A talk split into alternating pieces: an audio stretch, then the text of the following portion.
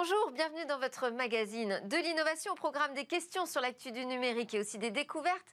Alors je commencerai par l'invention d'un explorateur qui a décidé de créer le premier avion électrique solaire capable de voler dans la stratosphère. Alors pour en parler, j'ai convié une des entreprises d'ingénierie qui travaille sur ce projet scientifique Solar Stratos. Ce sera l'interview d'Isabelle Dupré dans quelques instants. Ensuite, le cœur de cette émission sera consacré à la riposte contre les fake news. Alors comment s'organise-t-elle? Quelle efficacité face euh, aux massives campagnes de désinformation Nous en débattrons avec trois spécialistes qui sont impliqués dans ce combat. Et puis nous retrouvons notre rendez-vous sur le monde de la donnée avec cette question sur le statut qu'il faudrait euh, lui accorder pour réellement la protéger avant de conclure par l'innovation du jour. Mais d'abord donc place à l'interview. Bonjour Isabelle Dupré. Bonjour. Vous êtes euh, directrice recherche et innovation chez Segula Technologies.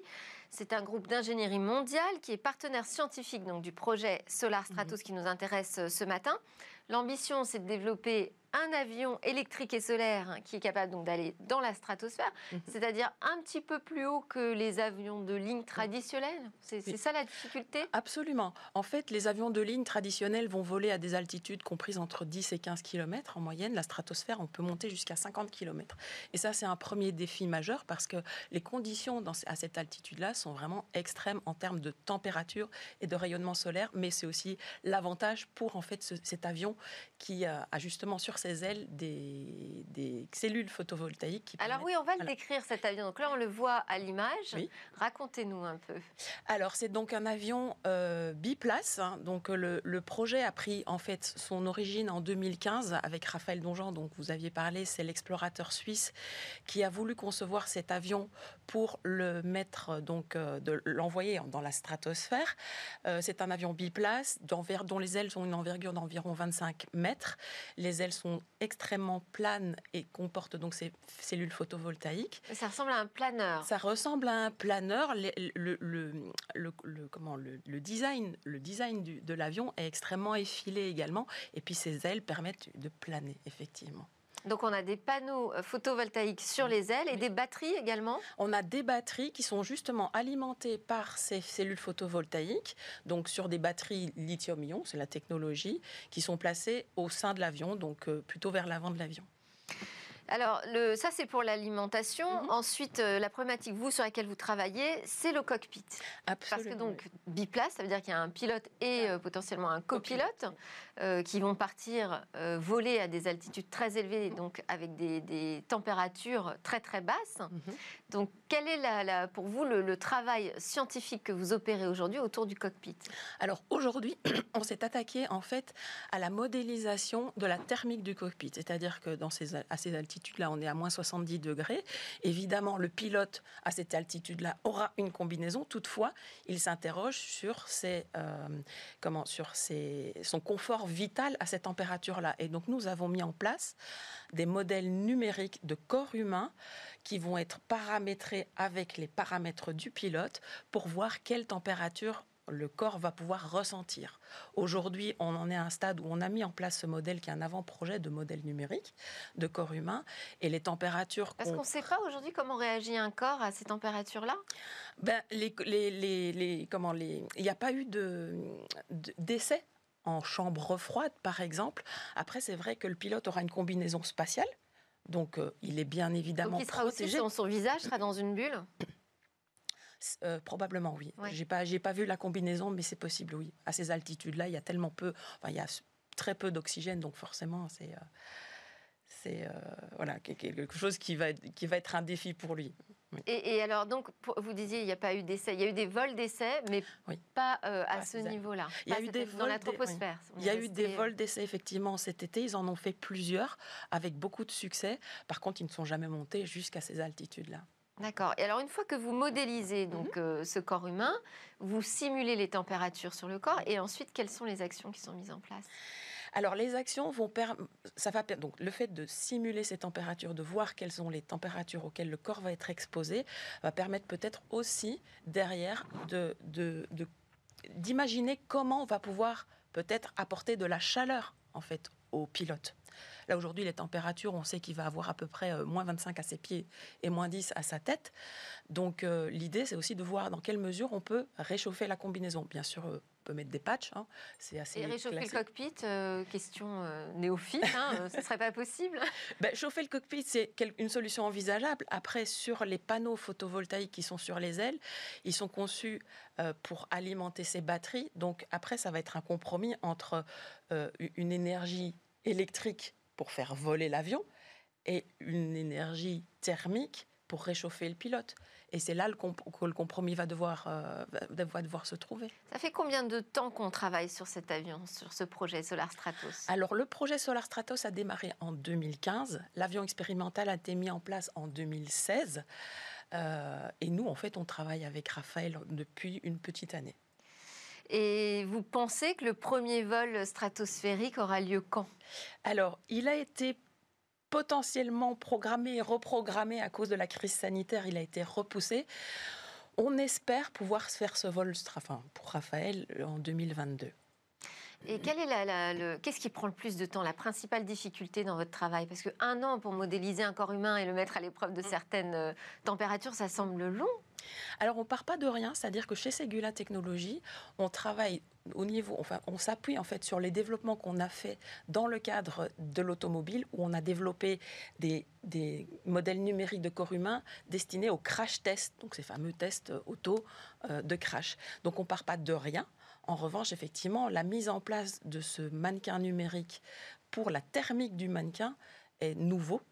Euh, Mais qu'est-ce qui est si long? Pourquoi ça prend un an? Parce Enfin, qu'on a, d'un an, on a eu du mal, enfin on a eu du mal et on a du mal à récupérer les données euh, de, de la thermique dans la stratosphère.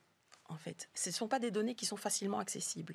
Et du coup, on a dû partir de certaines hypothèses, faire des abacs et prolonger ce qu'on appelle les abacs pour justement C'est des abacs, pardon, qu'est-ce que c'est Une abac, en fait, c'est un graphique, pardon, c'est un, un graphique qui permet de, de- de tracer pour deux paramètres, par exemple la température en l'occurrence pour la et la pression ou euh, l'altitude, de déterminer la température et puis d'extrapoler sur une ligne, donc cette fameuse abac, de- d'extrapoler le, le point hypothétique plus loin. On n'a pas de capteur aujourd'hui de température euh, à ces niveaux-là. À ces ces niveaux-là, non. Donc c'est en tout cas la pas accessible. pure simulation informatique. Oui. D'accord. Et pour les pilotes, il y a des préparations spécifiques Ils doivent euh, s'entraîner euh, particulièrement pour ce type de vol? Alors, je pense qu'ils ont des entraînements, pas comme des astronautes, hein, on n'est pas dans le même cas de figure quand même, mais euh, oui, il y a certainement des Vous entraînements. ne travaillez pas directement Non, avec on ne eux travaille pas avec les pilotes directement. Mes équipes l'ont rencontré cet été justement pour faire un premier, euh, une première livraison. Ce sera Raphaël. Donjean, le- l'explorateur lui-même, hein, qui pilotera l'avion. Oui, oui, c'est ça. Et, euh, et donc voilà, cet été, ça a été euh, voilà, une rencontre euh, à Payerne, sur les avions d'ailleurs, et, et pour la livraison des premiers résultats. Merci beaucoup Isabelle Dupré, directrice recherche et innovation chez Segula Technologies. On suivra cette euh, aventure, cette nouvelle euh, aventure dans l'aviation électrique et euh, écologique a priori hein, et solaire. C'est l'heure de notre débat sur les fake news et comment s'organise la riposte.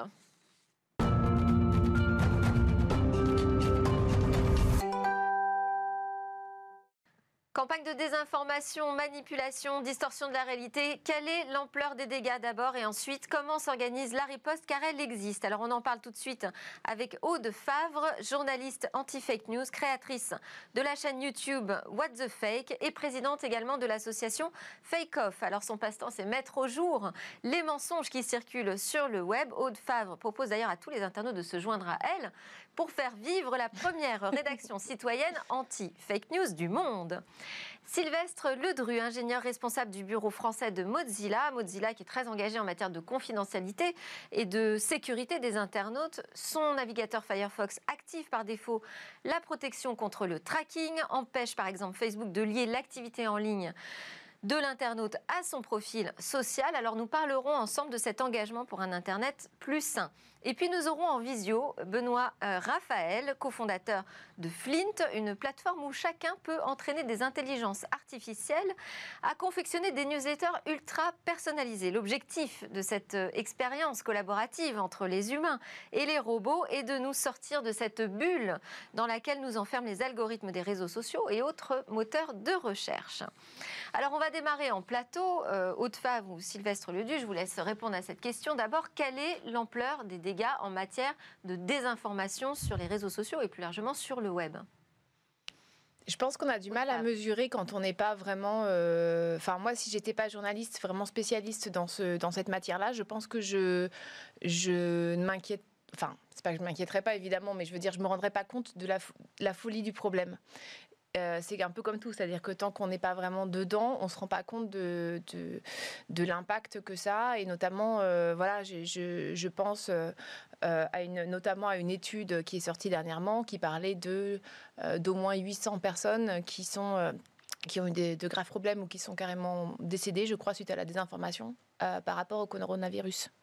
Et euh, c'était un exemple comme ça, euh, mais ça fait des ravages. Enfin, je veux dire, euh, et en termes, et en termes, de volume, en, termes, de volume, vous avez de quoi vous occuper tous les jours, j'imagine. Moi, j'ai de quoi m'occuper tous les jours.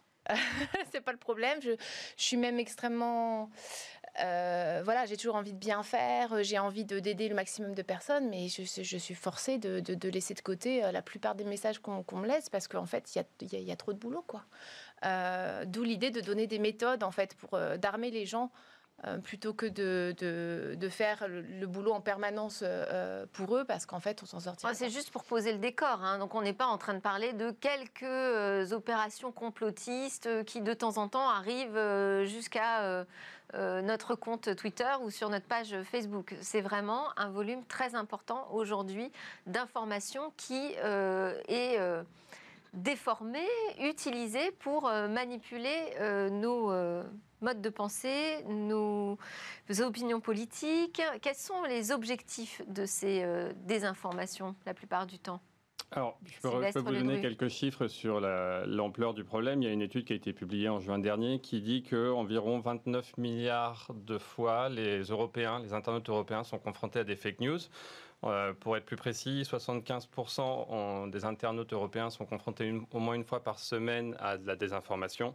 Et enfin 37% tous les jours. Donc ça montre vraiment l'ampleur du, du, Et l'objectif à chaque fois, euh, vous, avez l'impression qu'il y a un objectif commun à l'ensemble de, ces euh, fausses informations. C'est intéressant parce qu'en fait, euh, quand on va avec l'association Fake Off, donc euh, on est des journalistes qui allons dans les, dans les, établissements scolaires, euh, voilà, discuter avec les jeunes, très souvent cette question revient, qui est d'ailleurs un peu mignonne, entre guillemets, naïve, qui est mais pourquoi ils font eh ça? C'est une vraie question. de savoir pourquoi. Et, en fait, euh, bah, ce qu'on explique, c'est ce qu'on constate, c'est qu'en fait, euh, ça dépend des types de désinformation. Il y en a qui font ça simplement pour la popularité, parce que tout simplement un buzz bien ficelé, euh, complètement, voilà, qui désinforme à fond, etc., mais qui va faire parler, qui va choquer, bah, ça peut ramener plein de followers et plein d'abonnés, etc. mais il y, a des, il y a des motivations politiques évidemment, je veux dire, évidentes de présenter la réalité sous telle, de telle ou telle manière. Et puis, euh, quelque chose qu'on oublie souvent, c'est la motivation économique qui est extrêmement forte. Euh, il y a Commerciale, c'est-à-dire pour vendre des, produits, des solutions? Alors, euh, oui, ça, peut être ça, mais il y a une, une ONG qui s'appelle Global Disinformation Index, qui fait un boulot absolument formidable, qui est anglaise, et qui a chiffré, par exemple, l'année dernière à 235 millions de dollars, je crois, le, le, chiffre d'affaires global de la désinformation en ligne. Et parce que c'est assez euh, compliqué, mais c'est euh, globalement la publicité en ligne est assez peu régulée. Et euh, par exemple, vous allez avoir des, des, sites extrêmement problématiques qui vont se retrouver avec des encarts de, marques que vous connaissez très bien, Monoprix, Carrefour, enfin je sais pas, je cite là au hasard. Hein, pas... Et en fait, ces marques-là souvent ne sont même pas au courant que euh, euh, leurs encarts atterrissent sur ces sites-là. Euh, et c'est voilà, c'est toute la, problématique de la publicité programmatique. Oui, en fait, ce sont des informations qui génèrent énormément d'audience pour attirer sur des sites sur lesquels ils vendent leur publicité. Enfin, ils vendent de la publicité et c'est de la publicité qui est autogénérée. C'est pour ça que les marques ne sont pas. voilà, globalement, il y a énormément de marques qu'on connaît et qui ont très bonne presse, qui qui indirectement ou directement et parfois sans le savoir financent la désinformation et ça les désinformateurs le savent très bien et jouent beaucoup de ça évidemment. Alors euh, Sylvestre Ledruche disait que euh, Mozilla et Firefox étaient très impliqués euh, dans la lutte contre l'insécurité des internautes et les fake news font partie de cette insécurité, mais on ne peut pas dire que les réseaux sociaux ne font pas rien puisque on a vu par exemple Facebook récemment annoncer qu'il affichait des avertissements sur 150 millions de fausses informations vues sur Facebook depuis les États-Unis, qu'il avait supprimé dans le monde près de 30 réseaux impliqués dans des comportements inauthentiques. Il avait retiré environ 6,5 milliards de faux comptes en 2019. bon, on voit qu'il y a une nation. Qu'est-ce que vous pensez, vous, aujourd'hui, euh, de la responsabilité des réseaux sociaux? Alors, elle est, critique, on l'a vu dans, les élections, on le voit encore euh, tous les jours euh, depuis une semaine dans l'actualité, euh, ce genre de comportement. Donc c'est très bien que, Facebook avance et commence à faire des choses. Nous, on pense qu'il pourra aller plus loin. une des choses qu'on pousse, pousse Facebook à faire, c'est d'être beaucoup plus transparent sur qui achète la publicité. Parce qu'il y a de la publicité, on ne sait pas d'où ça vient. Donc ils font ça pendant les campagnes politiques. Donc on a travaillé avec Facebook il y a, il y a deux ans pendant la les campagnes européennes euh, pour qu'ils soient plus transparents pour les publicités politiques. Mais il faudrait qu'ils poussent ça plus loin. Qui paye pour la publicité Comme disait tout à l'heure, il y a de l'audimat et c'est cet audimat qui rémunère les gens qui font de la désinformation. Alors, nous allons donner la parole à Benoît Raphaël, cofondateur de Flint. Bonjour Benoît. Bonjour. Ah, vous, vous élevez des robots hein, qui font euh, la chasse aux vraies informations, en tout cas les plus pertinentes pour, euh, pour ceux qui les élèvent, vos robots. Euh, comment est-ce que vous apprenez à ces intelligences artificielles à ne pas rapporter de fausses informations? On a, Effectivement, la problématique de la, de la, désinformation, et surtout une problématique de, surinformation. Il y a plus en plus, en, plus d'informations qui circulent et surtout elles sont parfois dirigées par des algorithmes qui sont un peu incontrôlables et pas forcément contrôlés par les, par les plateformes qui les, qui, les, qui les gouvernent. Et moi, je suis persuadé que face à ça, la, la, principale réponse, c'est face à la machine, il faut, euh, il faut lutter avec une machine. C'est un petit peu ce qu'a fait Alan Turing, vous savez, quand il, il devait euh, euh, décrypter en fait, le code secret des Allemands en 1940. ils se sont compte que c'était impossible de le faire par des humains parce qu'en fait, le code secret avait été créé par une machine qui s'appelait Enigma. Donc, il a inventé une machine pour pouvoir lutter contre ça. Donc, nous, je pense que contre ces algorithmes-là, il faut pouvoir euh, inventer une machine qui permette simplement de nous sortir de notre bulle. Donc aller apporter des informations qui sont qu'on ne va pas forcément retrouver habituellement euh, sur Internet ou qui nous sont ramenées par les algorithmes, pour simplement nous prendre un petit peu de recul, faire du tri, être sûr que l'information elle est qualifiée, qu'elle est de qualité, euh, qu'elle n'est pas fausse. et ça, c'est déjà le premier travail. Et puis à côté de ça, euh, il faut euh, contribuer à développer l'esprit critique parce que euh, je pense que le seul moyen qu'on a aujourd'hui de, lutter contre ça, à côté d'un bon tri d'informations, il faut que l'on soit capable de mieux interpréter l'information et de donner les clés à chacun pour faire la différence entre le vrai et le faux. vous accompagnez aussi des, médias et même des entreprises hein, sur leur stratégie éditoriale ou de, de contenu. Qu'est-ce que vous leur conseillez face aux campagnes de désinformation? Comme stratégie à bah, adopter le vrai problème des fake news, c'est pas que c'est faux. D'abord, il faudrait prouver ce qui est vrai, ce qui est faux. Qui, euh, c'est beaucoup plus complexe qu'on l'imagine. Il n'y a pas des désinformateurs et puis des vrais informateurs. Et, et, penser ça, c'est pas, c'est pas, c'est pas vraiment une façon de résoudre le problème. Le vrai problème, c'est la perte de temps. Le, on, est, on est submergé d'informations contradictoires et on perd énormément de temps en se disant c'est vrai, c'est faux, puis, hmm. finalement on n'écoute plus. Euh, donc je pense que la, la, la clé, c'est déjà comment ne pas perdre du temps c'est par avoir, c'est un tri qui soit, euh, qui soit évidemment plus efficace, et puis apprendre à ne pas perdre de temps à, euh, avec euh, ce trop plein d'informations et, simplement avoir quelques réflexes qui permettent aussi de se dire bon bah ça tant que c'est pas prouvé je considère que c'est faux même si c'est pas forcément faux mais en tout cas au moins je perds pas de temps avec ça. Et, vous leur conseillez pas de répondre ou de, de démystifier justement certaines infos qui circulent? Oui, je pense que le, travail du fact-checking, il est intéressant à partir du moment où il est pédagogique. Maintenant, considérer qu'il y a une vraie information et une fausse information, c'est pas complètement, c'est pas, c'est, je pense que c'est pas vraiment la réalité. le, très souvent, d'ailleurs, la plupart des, fausses informations sont basées sur des faits qui sont réels. Euh, le mouvement QAnon, par exemple, qui est un mouvement qui est, monté, des réseaux sociaux américains, de, l'extrême droite américaine, euh, est un, mouvement complotiste, mais qui s'appuie sur un sourcing de l'information, qui sont souvent des, informations qui sont bonnes. Le problème de la désinformation, c'est pas pas les faits, c'est la façon dont c'est les liens que l'on va faire entre les faits. Le travail d'un journaliste, par exemple, n'est pas justement de faire des liens entre des faits pour, prouver une vérité, c'est plutôt d'accumuler les faits euh, le plus objectivement possible pour permettre euh, de se rapprocher d'une vérité qui de toute façon reste relative. Donc je pense que euh, c'est le, travail du fact-checking, ce que fait Aude, il est très bien, il est très bien surtout dans la façon dont le fait Aude, puisqu'elle le fait avec une communauté, c'est la communauté qui va elle aussi vérifier l'information, donc il y, a un, travail pédagogique qui est, euh, qui, est essentiel. Et je pense que c'est la bonne façon de, l'aborder. Alors justement, oui, on va en parler de cette euh, rédaction que vous créez avec euh, des citoyens, pas que des journalistes, en fait, tous les internautes qui sont volontaires pour combattre les fake news.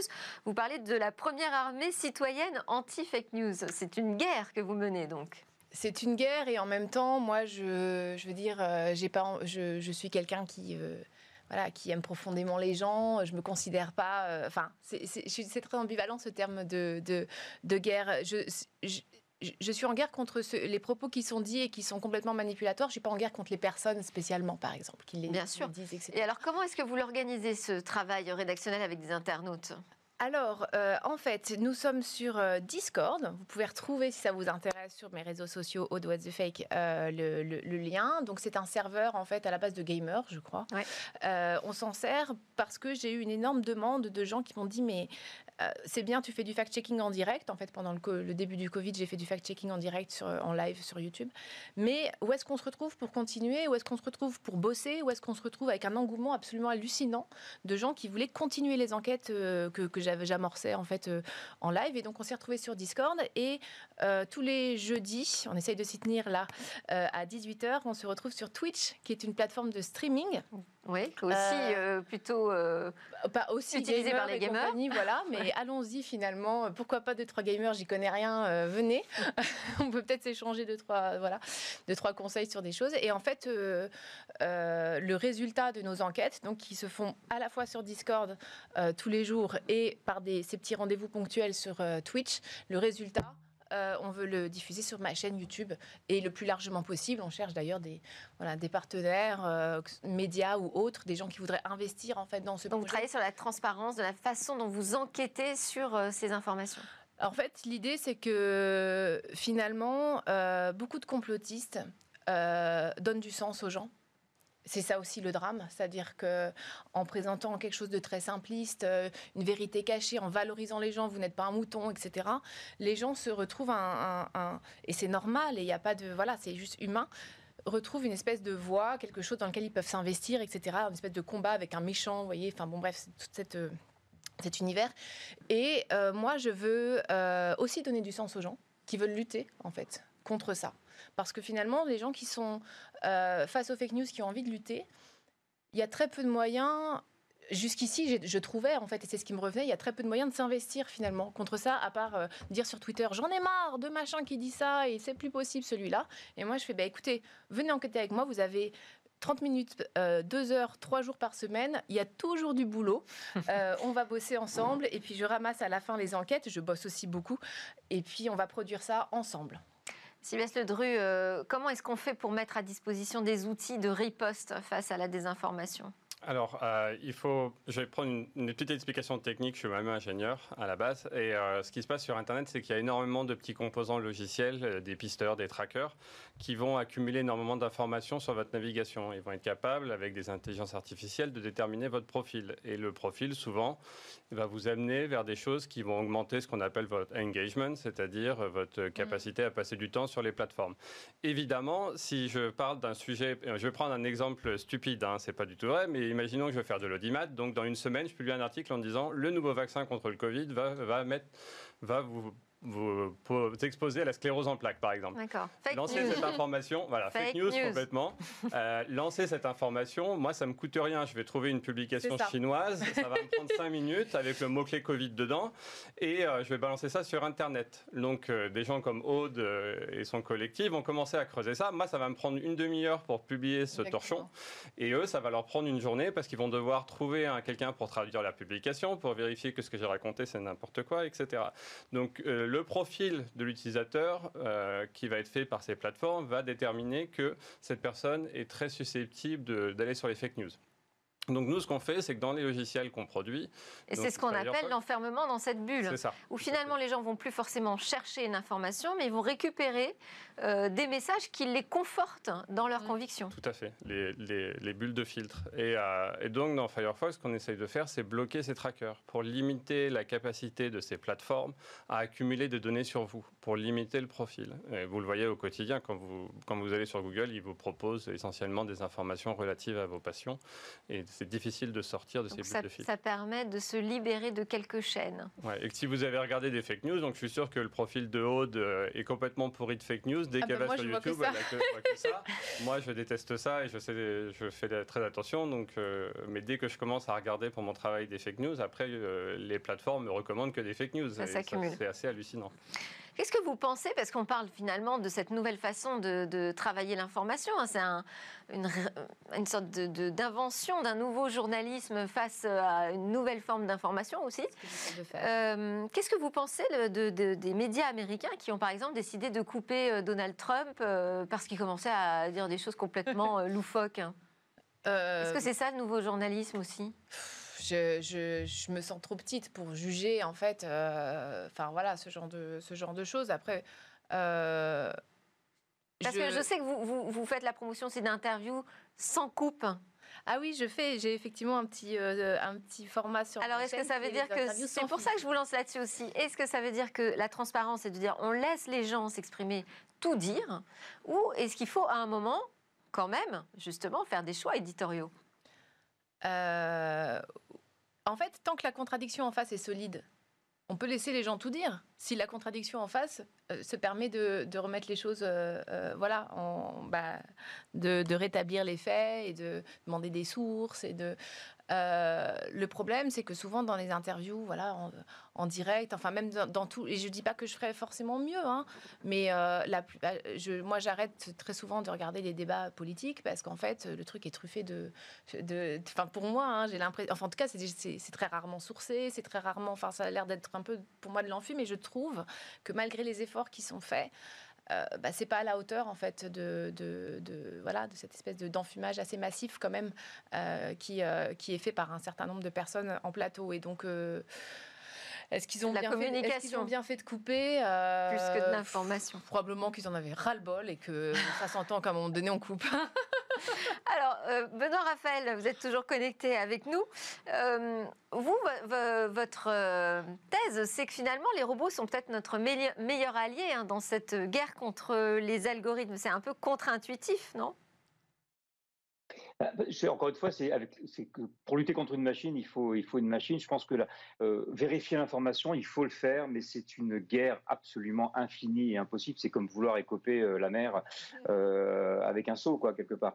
et je pense que la, quelque part, la désinformation, c'est une énorme dépression qui touche la société. Et quand on est en dépression, on a deux façons de faire. Soit on se penche sur le problème, on essaie de le décortiquer, on se rend compte que c'est un fil qui, qui, est sans fin. Soit, en fait, au contraire, on essaie de penser à autre chose et de se tourner vers autre chose. Et, les machines que l'on propose, les robots, euh, moi, ma conviction, c'est qu'on a besoin de se tourner vers des solutions, tourner vers des nouvelles idées, euh, aller voir des choses qui sont de qualité, sortir en fait de notre bulle et de notre espèce de dépression informationnelle pour aller voir autre chose. C'est exactement ce qu'on propose. Comment, comment est-ce qu'on sait le meilleur moyen Comment est-ce qu'on sait, euh, Benoît, qu'on a vraiment la maîtrise de notre consommation de l'information? Eh bien, il faut, la, il faut la transparence, il faut des petits algorithmes simples, pas la peine d'avoir des choses très compliquées. Ce qui est compliqué avec Facebook, c'est que même Facebook ne sait pas comment fonctionnent les algorithmes. C'est un, tel bordel, ce truc-là. Ils ont rajouté tellement d'autres contre-algorithmes, etc., que personne ne sait exactement, au fond, euh, quelles vont être la réaction des robots. Et c'est pour ça que c'est aussi incontrôlable. Donc, il faut, euh, il faut des mécaniques un peu artisanales, un peu simples, faciles à comprendre, euh, et il faut beaucoup de transparence. Et surtout, il faut pas, effectivement, faut être très, euh, il faut faire très attention aux données que, que l'on prend. Il faut dire exactement ce que l'on, ce que l'on fait avec ça. Sylvestre Ledru, vous, donc, euh, vous militez pour un Internet sain. Qu'est-ce que ça veut dire un Internet sain? Même question, hein, comment on sait qu'on est dans un Internet sain? Alors, je ne pense pas qu'on y soit malheureusement à l'heure actuelle. On voit euh, toutes les, les manipulations en permanence, les fake news, les arnaques, ces choses-là on essaye un peu, nous, à notre niveau, à la fois euh, technique et d'un point de vue politique, à essayer de fournir des solutions. Donc ça passe par. Pour vous, la clé, c'est vraiment le, tracking, le pistage des internautes.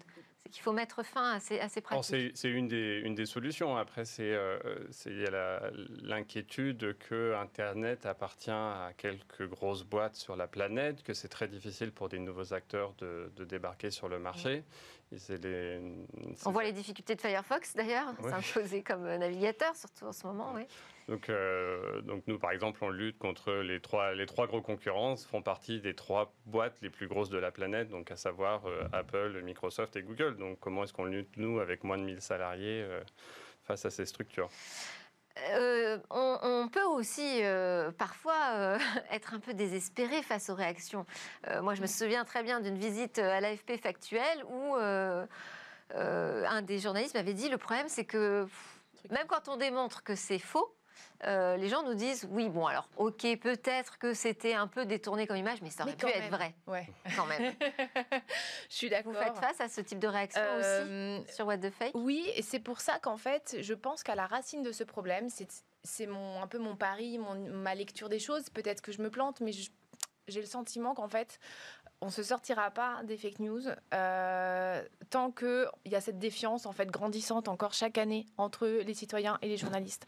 Euh, c'est-à-dire quelque part, si on est dans une société euh, où les citoyens avaient confiance dans leurs journalistes, qui sont quand même un contre-pouvoir en face, qui sont pas du tout enfin ce que souvent les complotistes veulent faire croire, c'est-à-dire deux mèches avec le gouvernement, etc. Enfin, je veux dire, ça n'a pas de sens. Bref, euh, si les gens avaient confiance quelque part dans leurs journalistes, je pense qu'on n'en serait carrément pas là euh, au niveau des fake news. Et donc, c'est, ce que j'essaye de faire aussi moi à travers mon boulot, c'est-à-dire euh, montrer ce que c'est qu'un petit producteur d'information. Moi, je suis pas un grand ponte, je suis pas une, pas, suis pas une sachante énorme, ou je sais pas comment on peut dire là, une savante. Enfin bon, bref, juste j'ai une méthode et j'essaye de, de travailler humblement. Et c'est vraiment ce que font à peu près, euh, la, je sais pas, peut-être la centaine de journalistes euh, que je connais euh, qui font leur boulot de la manière la plus honnête possible. Mais c'est pas forcément ce qu'on voit, en fait. Et c'est pas ce qu'on voit. Voilà, on voit Éric Zemmour, pardon, parce qu'il m'énerve, qui parle sur les plateaux. On voit, je sais pas, des experts qui parfois bon, disent des choses qui leur échappent ou j'en sais rien. Enfin, on voit...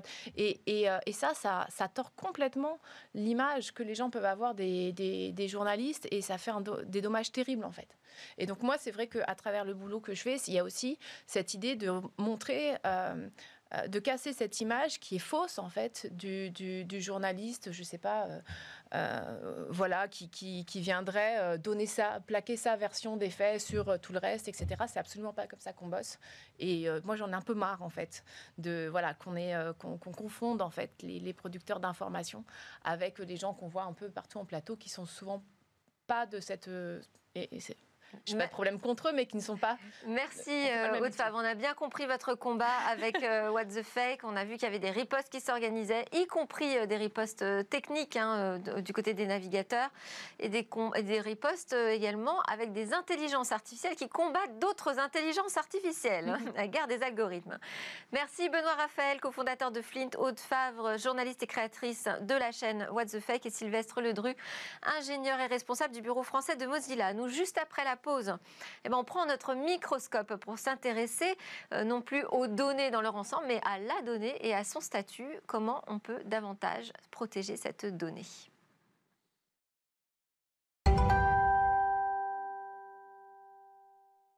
Nous sommes de retour pour la suite de Smart Tech et notre rendez-vous avec le monde de la donnée et Mathieu Bourgeois, avocat associé au cabinet KGA, auteur chez LexisNexis et cofondateur du Cercle de la donnée. Bonjour Mathieu Bourgeois. Bonjour Delphine.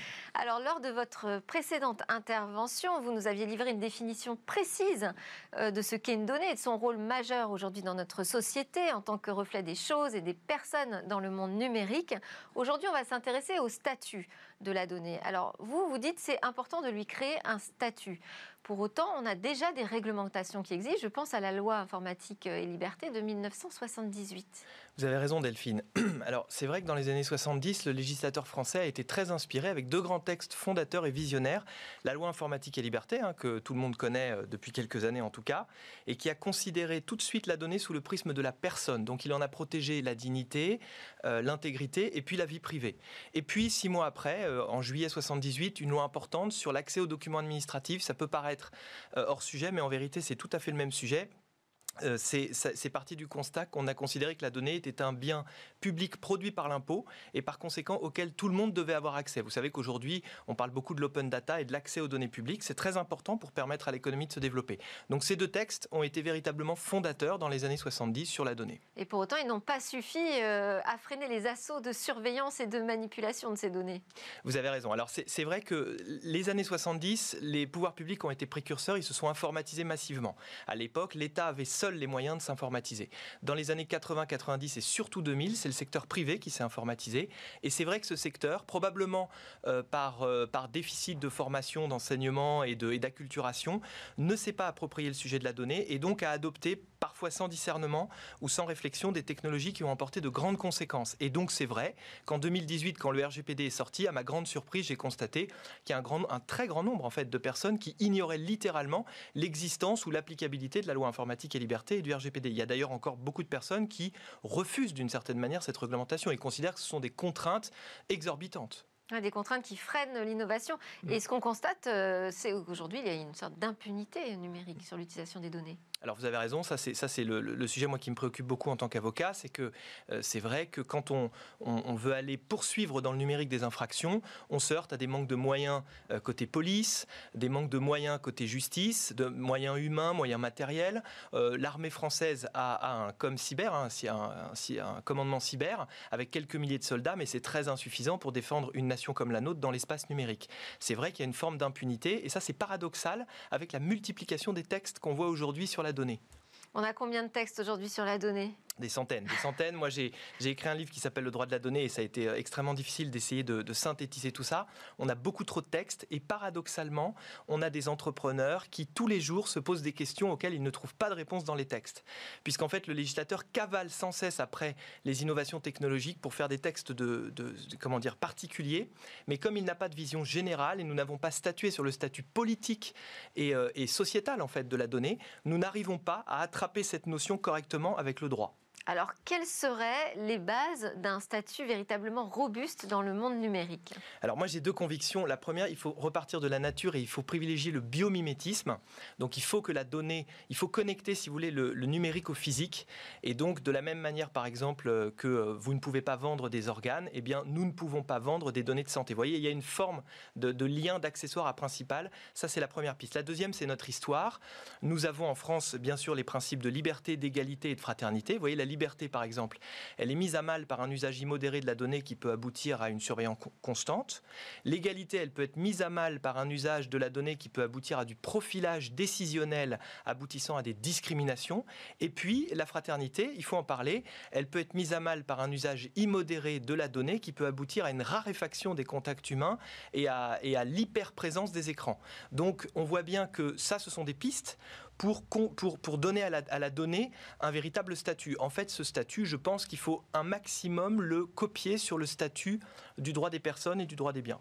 Qu'est-ce qu'il dit, ce droit des biens, par exemple? Alors, le droit des biens, il faut peut-être le réinterroger. Le droit des personnes, à mon avis, il est plus pérenne. Le droit des biens, il faut le réinterroger, puisque nos aïeux ont construit le monde dans lequel nous vivons sur le principe de propriété et d'exploitation de la nature, hein, puisqu'à l'époque, il s'agissait de sortir de la pauvreté.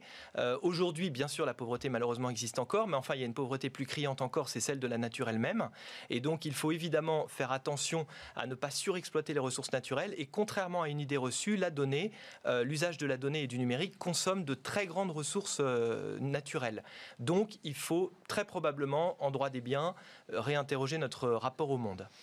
Alors, euh, est-ce qu'on peut dire que cette comparaison entre l'univers physique et l'univers virtuel n'a pas des limites quand même? À son applicabilité Alors oui, vous posez la question de la singularité technologique. C'est vrai qu'il y a certaines, effectivement, certains euh, disent la donnée n'est pas n'est pas du tout comme comme un bien matériel puisqu'elle est immatérielle, puisque par exemple elle peut se reproduire à l'infini, c'est ce qu'on appelle le caractère non rival, et elle peut se consommer par, elle peut être consommée par plusieurs personnes en même temps.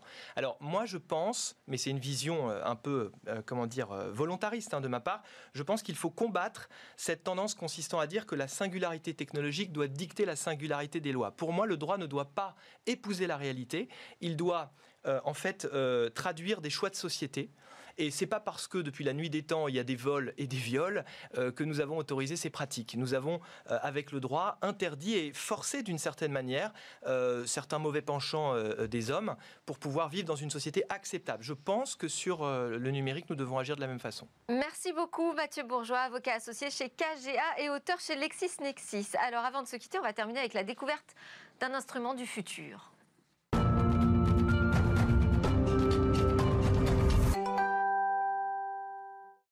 À quoi ressemblera demain chaque jour Cécilia Sévry partage avec nous l'une de ses trouvailles. Aujourd'hui, depuis son lieu de confinement, elle a choisi de nous présenter un instrument qui rendrait musicien jusqu'au moins doué d'entre nous. On regarde.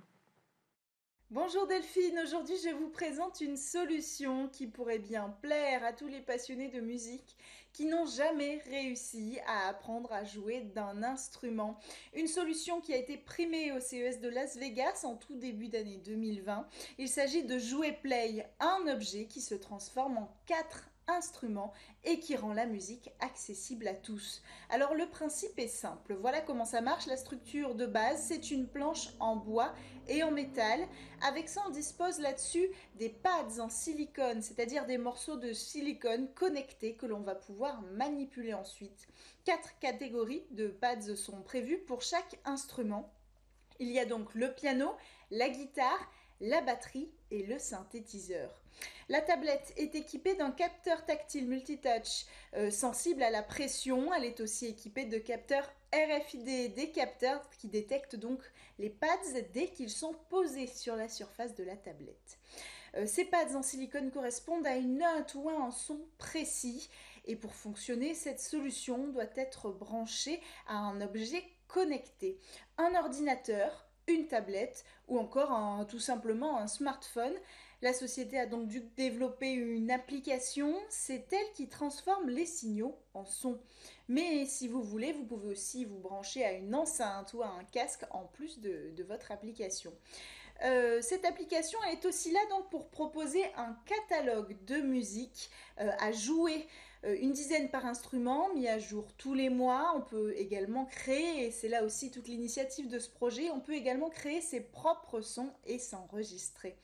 Ce qui est assez innovant, c'est que bien que l'on transforme l'instrument en une tablette, les capteurs reçoivent toutes les vibrations des doigts. Prenez la guitare par exemple. Les cordes en silicone permettent des gestes très précis, comme ce qu'on appelle les vibratos. Et puis les cordes on peut aussi les tordre pour un résultat très réel. L'idée c'est d'avoir une vraie dynamique de jeu. Le capteur reçoit toutes les variations et retranscrit musicalement plein de micro-détails. Avantage, ici, jouer de la guitare, ça ne fait pas mal aux doigts. Et surtout quand il faut 5 ans pour apprendre à tenir correctement le manche d'une guitare, ici, en quelques minutes seulement, la prise en main est faite. Et en une heure, on aura déjà joué son premier morceau. Alors évidemment, euh, l'idée c'est de, de perfectionner euh, sa technique au fur et à mesure, comme pour avoir une vraie expérience en fait d'apprentissage. Euh, mais grâce à ce matériel, on peut créer de la musique de manière tout à fait intuitive. Et c'est bien là l'objectif du créateur de ce projet. Il s'appelle Pascal Joguet et il m'a raconté comment est né ce projet, cette euh, innovation. En fait, il avait déjà lancé il y a euh, quelques deux ans précisément une version destinée euh, aux professionnels en 2018, donc un objet qui commence à être utilisé par un petit nombre d'artistes dans le monde. Mais le véritable objectif pour ce spécialiste de la tech, qui est aussi musicien, c'est de rendre accessible la musique non-initiés. Car les chiffres sont là, 43% des Français regrettent de ne jamais avoir appris à jouer d'un instrument selon un sondage Statistita. Alors, euh, Jouer Play s'inscrit aussi, il faut le dire, dans une démarche durable. Dans Jouer Play, on ne trouve pas de plastique, pas de batterie non plus dans la tablette. La durée de vie est très longue puisque l'objet fonctionne grâce au support sur lequel on le branche tout simplement. Et puis c'est une technologie made in France. Tous les instruments sont fabriqués en France, en Dordogne précisément. Alors le lancement de cet instrument connecté est prévu pour euh, dans quelques jours seulement et il est déjà disponible en précommande. Et puis le prix est moins cher qu'une console de jeu grand public. 300 euros pour le premier pack avec deux instruments, 350 si on veut les quatre instruments.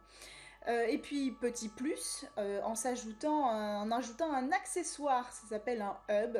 On peut connecter plusieurs jouets play ensemble et enfin peut-être constituer le groupe de rock dont on a toujours rêvé. Merci Cécilia. Alors, vous allez retrouver Cécilia Sévry dans quelques instants pour le Lab Startup. Moi, ça me donne envie de me remettre au piano. Mais enfin, en attendant, je vous dis à demain pour de nouvelles discussions sur la tech.